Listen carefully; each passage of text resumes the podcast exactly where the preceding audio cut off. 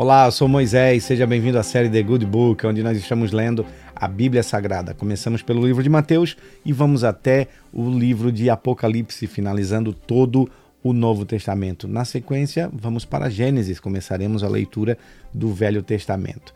Muito obrigado a você que tem nos acompanhado e eu quero pedir para você que ainda não é inscrito, inscreva-se no canal, ative as notificações, compartilhe o nosso conteúdo, deixe aqui o seu comentário para saber como que o nosso conteúdo tem chegado até você. Que Deus te abençoe. Lembre-se, também estamos nas plataformas de áudio Apple Podcast e também no Spotify. E para essa leitura nós estamos utilizando a Bíblia de Estudos de John Wesley da Sociedade Bíblica Brasileira. Vamos lá, hoje nós vamos ler capítulo 13 de Mateus. Capítulo 13, nós lemos antes no capítulo 12. Jesus é o Senhor do sábado, o homem da mão ressequida, o servo escolhido de Deus, Jesus e Beuzebu, as árvores e seus frutos, e o sinal de Jonas, a volta do espírito imundo e a mãe e os irmãos de Jesus. O capítulo 13 se inicia com a parábola do semeador. Naquele mesmo dia, Jesus saiu de casa e se assentou à beira do mar. E grandes multidões se reuniram em volta dele, de modo que entrou num barco e se assentou. E todas as multidões estavam em pé na praia, e de muitas coisas lhes falou por meio de parábolas.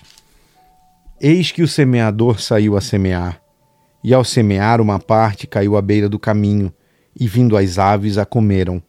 Outra parte caiu em solo rochoso, onde a terra era pouca, e logo nasceu, visto não ser profunda a terra.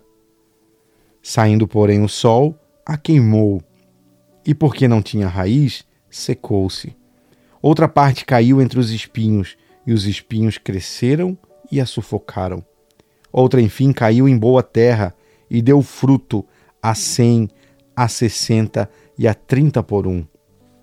Quem tem ouvidos para ouvir, ouça. Versículo de número 10: Porque Jesus usava parábolas. Então os discípulos se aproximaram de Jesus e lhe perguntaram: Por que o Senhor fala com eles por meio de parábolas? Ao que Jesus lhe respondeu: Porque a vocês é dado a conhecer os mistérios do reino dos céus, mas àqueles isso não é conhecido. Pois ao que tem, mais será dado, e terá em abundância, mas ao que não tem, até o que tem lhe será tirado. Por isso falo com eles por meio de parábolas, porque vendo não veem, e ouvindo não ouvem, nem entendem. Assim, neles se cumpre a profecia de Isaías. Ouvindo vocês ouvirão e de modo nenhum entenderão. Vendo vocês verão e de modo nenhum perceberão porque o coração deste povo está endurecido. Ouviram com os ouvidos tapados e fecharam os olhos para não acontecer que vejam com os olhos, ouçam com os ouvidos, entendam com o coração, se convertam e sejam por mim curados. Bem-aventurados, porém, são os olhos de vocês, porque veem, e bem-aventurados são os ouvidos de vocês, porque ouvem, pois em verdade lhes digo que muitos profetas e justos desejaram ver o que vocês estão vendo, mas não viram, e quiseram ouvir o que vocês estão ouvindo, mas não ouviram. Versículo de número 18, a explicação da parábola. Ouçam, portanto, o que significa a parábola do semeador. A todos os que ouvem a palavra do reino e não a compreendem, vem um maligno e arrebata o que lhes foi semeado no coração. Este é o que foi semeado à beira do caminho. O que foi semeado em solo rochoso, este é o que ouve a palavra e logo a recebe com alegria. Mas ele não tem raiz em si mesmo, sendo de pouca duração. Quando chega a angústia ou a perseguição por causa da palavra, logo se escandaliza. O que foi semeado entre os espinhos é o que ouve a palavra, porém, as preocupações deste mundo e as fascinações das riquezas sufocam a palavra e ela fica infrutífera.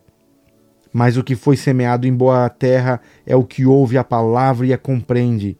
Este frutifica e produz a cem, sessenta e trinta por um. Versículo 24 a parábola do joio. Jesus lhe propôs outra parábola, dizendo: O reino dos céus é semelhante a um homem que semeou boa semente no seu campo. Mas quando todos estavam dormindo, veio o inimigo e lhe semeou o joio no meio do trigo e foi embora. E quando as plantas cresceram e produziram fruto, apareceu também o joio. E então os servos do dono da casa chegaram e disseram: Patrão, o senhor não semeou boa semente no seu campo? De onde então vem o joio? Ele, porém, lhe respondeu: Um inimigo fez isso. Mas os servos lhe perguntaram: O senhor quer que a gente vá e arranque o joio? O dono da casa respondeu: Não porque ao separar o joio vocês poderão arrancar também com ele o trigo. Deixem que eles cresçam juntos até a colheita. E no tempo da colheita direi aos ceifeiros: ajuntem primeiro o joio e amarrem-no em feixes para ser queimado, mas recolham o trigo no meu celeiro. Versículo de número 31, a parábola do grão de mostarda. Jesus lhe propôs outra parábola, dizendo: o reino dos céus é semelhante a um grão de mostarda que um homem pegou e plantou no campo. Esse grão é, na verdade, a menor de todas as sementes, mas quando cresce é maior do que as hortaliças e chega a ser uma árvore, de modo que as aves dos céus vêm se aninhar nos seus ramos. Versículo 33, a palavra do fermento. Jesus lhe contou ainda outra parábola. O reino dos céus é semelhante ao fermento que uma mulher pegou e misturou em três medidas de farinha até ficar tudo levedado. Versículo 34. O uso das parábolas. Jesus disse: Todas estas coisas as multidões por parábolas, e sem parábolas nada lhes dizia. Isso aconteceu para se cumprir o que foi dito por meio do profeta. Abrirei a minha boca em parábolas, publicarei coisas ocultas desde a criação do mundo. Versículo 36, a explicação da parábola do joio. Então, despedindo as multidões, Jesus foi para casa e, aproximando-se dele, os seus discípulos disseram: Explique-nos a parábola do joio do campo. E Jesus lhes respondeu: O que semeia a boa semente é o filho do homem. O campo é o mundo. A boa semente são os filhos do reino, o joio são os filhos do maligno.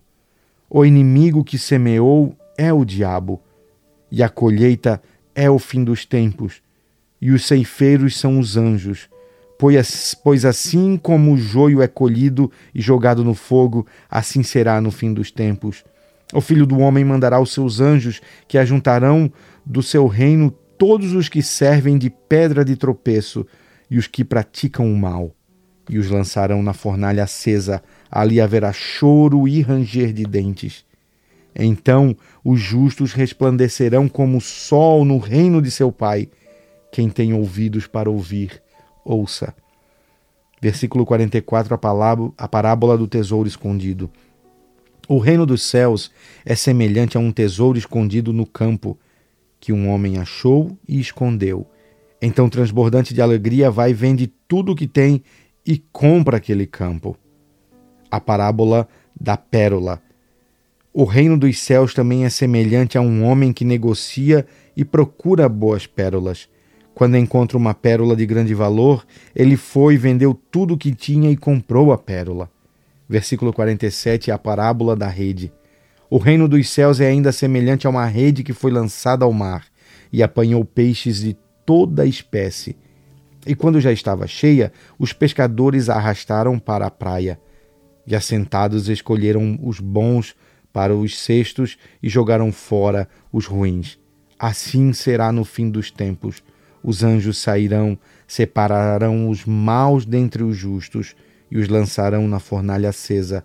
Ali haverá choro e ranger de dentes. Versículo 51: Coisas novas e velhas. Então Jesus perguntou: Vocês entendem todas estas coisas? E eles responderam: Sim. Então Jesus lhes disse: Por isso todo escriba instruído no reino dos céus é semelhante a um pai de família que tira do seu depósito coisas novas e coisas velhas. Versículo 53 do capítulo 13 de Mateus: Jesus é rejeitado em Nazaré.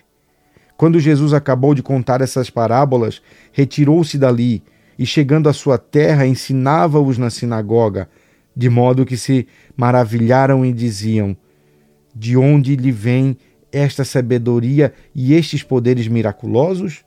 Não é este o filho do carpinteiro? A sua mãe não se chama Maria e seus irmãos não são Tiago, José, Simão e Judas? Todas as suas irmãs não vivem entre nós? Então de onde lhe vem tudo isso? E escandalizavam-se por causa dele. Jesus, porém, lhes disse: Nenhum profeta é desprezado, a não ser na sua terra e na sua casa. E não fez ali muitos milagres por causa da incredulidade deles.